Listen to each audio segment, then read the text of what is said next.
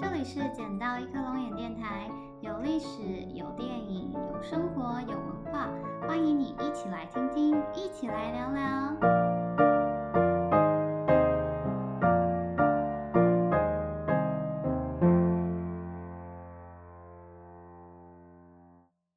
嗨，大家好，我是莫妮卡，欢迎来到我们的第十二集。嗯，对，又莫名其妙生出了第十二集。因为呢，我实在有两个故事呢，非常想要跟大家分享。但是我保证呢，这真的是最后一集了。那在这一集结束之后呢，我应该还会录一集，嗯，来跟大家闲聊一下录完这一季的心得，还有之后的一些规划。好的，那我们接下来就事不宜迟，马上开始。第一个故事呢是安娜塔汉岛的女王。那安娜塔汉岛在哪边呢？安娜塔汉岛呢是属于我们之前有提过的马里亚纳群岛。那它在大家可能还稍微有点听过的塞班岛的上面一点点。那这个故事呢，从一个日本女性比嘉和子，在一九四四年这个战争期间呢，随着在日本南洋商社任职的丈夫，来到了隶属于马里亚纳群岛的小岛安纳塔汉岛。那一九四四年六月的某一天呢，有一艘在太平洋作业的日本渔船，因为被美军攻击，那船上的十名陆军跟二十一名随船人员呢，因此漂流到了岛上。那一年左右之后呢？一九四五年日本投降，美军呢其实有确实的向这个岛上的人通知广播说战败的消息，但当时呢，他们很多人觉得说这一定是美军的圈套，而不愿意相信。那在这之后呢，岛上的原住民相继离开阿纳塔汉岛，于是变成了一座总共有三十二名男人与一名女人的孤岛。嗯，这个设定听起来就蛮不妙的吧？那大家呢？其实这三十三个人原本一开始呢是相安无事的，直到一年后，一九四六年呢，岛上的某一些男人呢，在一架废弃的美军军机上发现，并且修好了两把手枪。这个与世无争的隐居生活，于是开始变调。拥有了这两把手枪的两个男人呢，开始变成了岛上的掌权者。而后呢，这个比嘉和子也为了丈夫跟自己的性命安全，不得已只好开始同时侍奉三个男人的生活。然而奇怪的事情接连发生，只要是拥有枪的男人，都会各种奇异的不幸身亡。那岛上的长者呢，后来干脆就提议说。那我们呢，就让和子自己选一个丈夫，那其他人呢，也必须接受和子的这个决定，并且不再去打扰他们。但即便如此，即便他们这么做了，诡异的意外杀人事件仍然是不断的发生。岛上不知不觉已经死了十三个男人了。那于是后来呢，岛上剩下的男人们呢，他们就讨论了一下，觉得不能再这样，不能让越来越多人继续死下去。他们于是讨论之后，得出了一个结论。那就是一切都是盒子的错，怎么会得出这个结论呢？没关系，我们就是继续检讨受害者。这些男人们觉得只要杀死盒子，大家就会没事了。但在他们做这件事情之前呢，盒子从某个于心不忍的男人那里呢得到了这个消息，于是呢便躲进森林里开始逃避这些男人们的追杀。并且呢，在一九五零年的六月，拦截了某个途经安纳塔汉岛的美军船只，并且安全的回到了日本。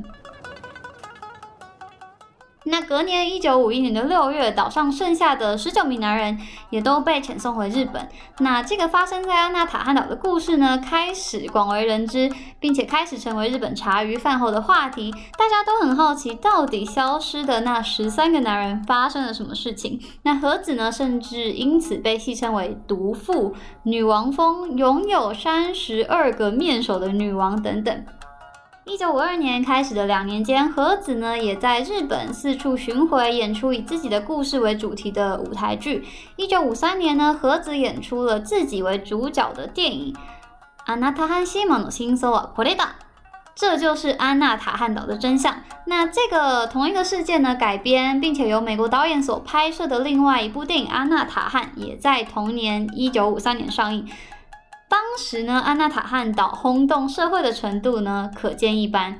那和子呢，虽然因为安娜塔汉岛这件事情成为了一时家喻户晓的人物，但是他的人生呢却没有因此而变得十分顺遂，甚至呢在人们对他的故事失去兴趣之后，何子呢也努力的尝试过其他的工作，但最后呢总是会因为众人的闲言闲语而无法持续下去，导致他曾经一度沦为脱衣舞娘。过了好几年之后呢，何子终于回到家乡，并且顺利再婚。然而四十岁出头左右呢，她又再度成为寡妇。几年之后因病去世，结束她令人唏嘘的一生。何子呢，她在生前曾经接受杂志的访问，她说。其实她在岛上总共换过四个丈夫，但她自己认为因她而死的人最多就是两个人。那这十三个死掉的男人里面呢，其他人大部分是因为意外啊、病痛或者其他他们嗯自己男人之间的纠纷而过世的，跟他是没有关系的。那无论怎么看。盒子比加盒子都应该是这起安娜塔汉岛女王的事件当中最大的受害者。然而呢，她在当时呢却被人们塑造成了一切的始作俑者，好像一切都是她的错。对她来说呢，是极为不公平的。近期的话，二零一零年日本有另外一出电影《东京岛》，也是取材自安娜塔汉岛女王的故事改编而成的。那如果你有关注台湾流行音乐的话呢，也许对蔡依林去年拍的一支 MV 叫做《你也有今天》稍微有一点印象。那这个 MV 呢，也是致敬安娜塔汉岛女王的故事。虽然我个人觉得是拍的令人有点不忍直视。实像何子等人这样子在战后被遗忘在太平洋小岛上的人呢，不止一个。日本呢，曾经有一位在关岛孤独生活了二十八年的日本兵，叫做横井庄一。那比他二十八年还要更厉害的是谁呢？是另外一位在印尼某个小岛上一个人独自生活了三十一年的台籍日本兵史尼玉吾。那他本身是一个原住民，在日治时期，他的名字叫做中村辉夫。那他那时候被发现的时候，因为台湾也已经不再是日本的殖民地了，所以后来这个日本政府跟嗯台湾的政府协调之后呢，这个中华民国政府呢后来以李光辉这个新的名字，把史尼玉吾接回去了台湾。那史尼玉吾呢，一个人在什么都没有的小岛上生活了三十一年。但他回到台湾之后呢，其实心理的冲击是非常大的，所以回台湾之后不到四年他就过世了。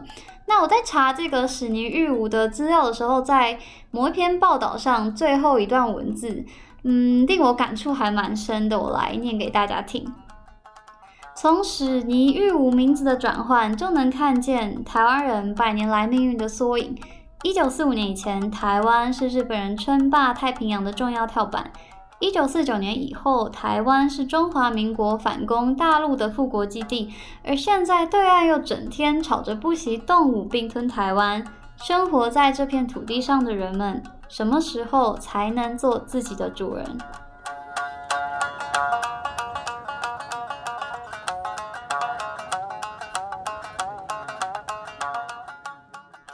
讲的第二个故事呢，是九次死而复活的神风特工队员佐佐木有次的故事。那佐佐木有次呢，他曾经被九次编入神风特工队，然而他却活到了九十二岁高龄，才于二零一六年去世。那佐佐木有次呢，在第一次被编入神风特工队万朵队的时候，万朵就是宛如万朵樱花盛开的那个万朵。当时呢，他才二十一岁。那万朵队呢，是陆军第一次的神风特工队任务，因此呢，长官们特地选了一些最优秀的飞行员，为的呢，就是求好心切，使任务务必成功。但是呢，其实这些被选入的飞行员到了要起飞之前，才被告知说，现在呢，这个飞机上被绑了好几百公斤的炸弹，而且这个炸弹设计成呢，你们必须要用这个机身去撞到敌人的船，它才会爆炸。那听到这个话的时候呢，这些飞行员其实已经被吓到毫无血色，说不出话来。但后来呢，这个佐佐木有次的队长岩本队长呢，就偷偷告诉这些小队员说，他已经悄悄的把飞机改回来了。所以呢，如果你可以准确的投下炸弹，就不要盲目的牺牲，不要死的没有价值。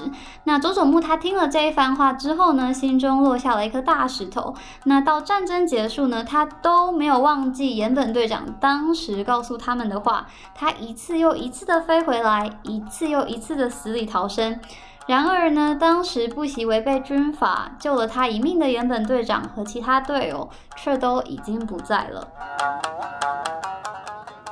那其实呢，根据这个资料显示呢，佐佐木有次他没有真的出了九次任务，他被编入九次，可是他没有九次都出去，大概有两次呢是因为飞机机械的问题，所以他没有起飞成功。那另外七次呢，则是有呃各式各样的原因，例如说找不到船啦。找不到队友啦，没有办法跟大家一起集合啦，或是还没有出发就被敌军攻击啦，嗯，机械故障啦，或者他有几次就是直接跟长官说，那我就是已经找到这个船，那我也准确的把这个炸弹丢下去了嘛，你还要我怎么样？等等。那这九次初级的命令呢，其实是发生在短短一个半月左右的时间，意思就是说呢，他在这短短一个半月里面被派出去了九次。那在第一次跟第五次出击的时候呢，报纸上都刊载了佐佐木有次的死讯，甚至呢，连他的家人都帮他办完了丧礼。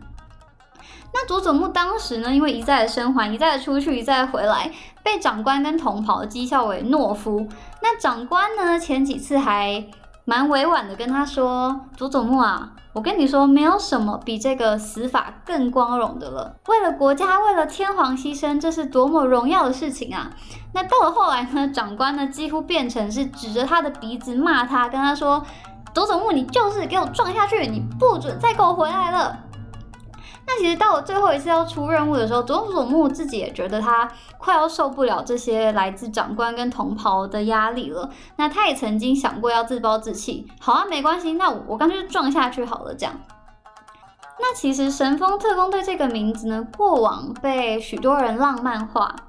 美化，甚至说夸大他的成果，甚至呢，这些从前被声称为是自愿的行动背后，更多的其实只是无法违抗上级命令的士兵罢了。那更进一步说，其实神风特工队它原本成立的任务，它最大的目标是要集成美军的航母，但事实上，到战争结束为止，大概有四五千人加入这个神风特工队的任务，并且丧生。但是神风特工队集成的航母数量是零。那佐佐木有次呢？他的行径在当时虽然被视为懦弱，但是其实你现在看起来，他的决定呢，绝对不比杀人、不比自杀还需要更少的勇气。那佐佐木有次的这个故事呢，让我想到日本在二零零八年上映的一出电影，叫做《我想成为贝壳》。那这出电影面呢，就是描述一个因为不敢违逆长官而被迫杀死俘虏的小士兵，叫做清水。那清水呢，因为杀死俘虏这个事情呢，在战后呢被当成战犯审判，并且最后被判处死刑。那在这个审判他的军事法庭上的时候，这个清水就跟美军的法官说。上级的命令呢，就是天皇的命令，所以如果当时不听命令的话，那被杀死的人就是我。此时呢，美军的法官就对他说：“那如果你觉得长官的命令不合理，你可以反抗啊，或者你可以上诉到军事法庭等等之类的。”那清水听了就非常崩溃的说：“你现在说的到底是哪一个国家啊？”这出我想成为贝壳里面的故事呢，也是根据真实事件改编的。嗯，但如果你比对清水跟佐佐木有次的故事，就会让你觉得这一切实在是太讽刺了。在那个战乱的时代里面，你到底什么时候该服从命令，什么时候不该服从命令？而如果你身在当时一模一样的时空背景下，你会做出什么样的决定呢？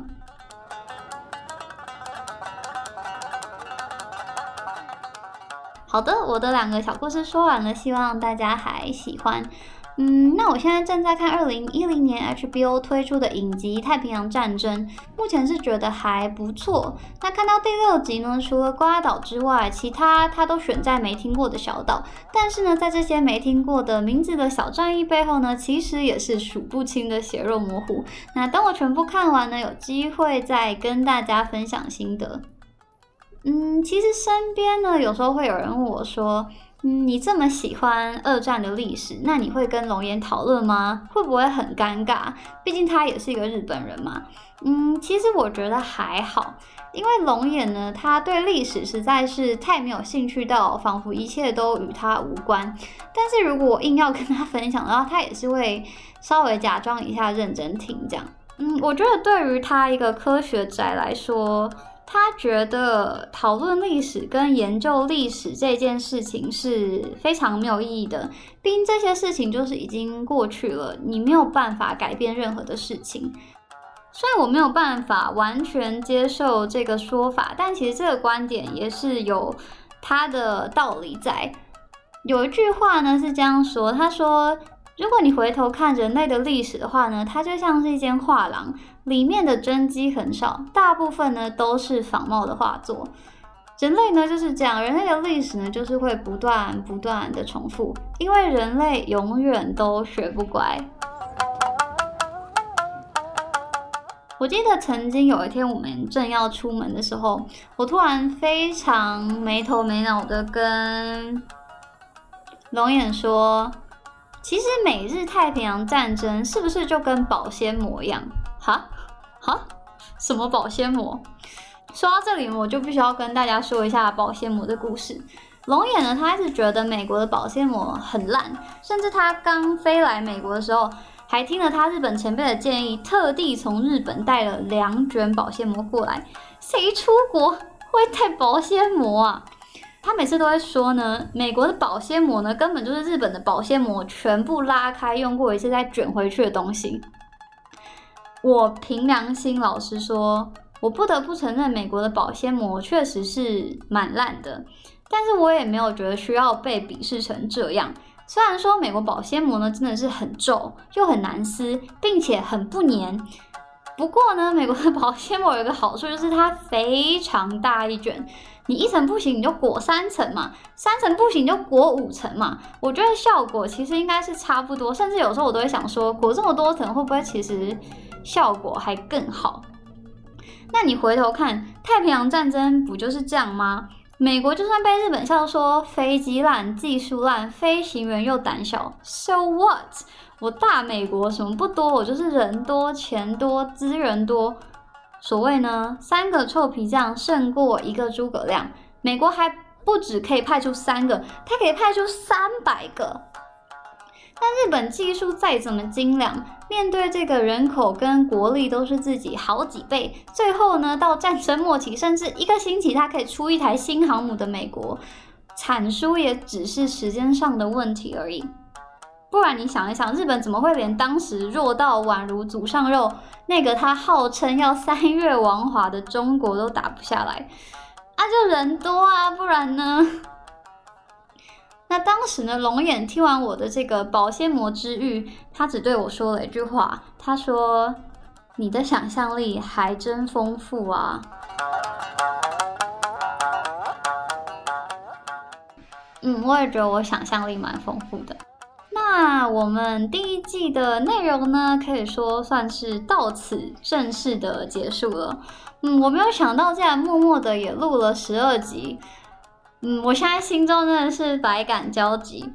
那如果你对节目内容有任何的问题或是意见，都欢迎你上脸书捡到一颗龙眼留言或者私讯给我。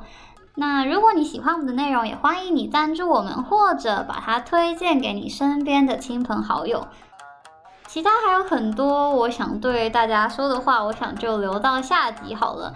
我是莫妮卡，我们下次见，最后一次见，拜拜。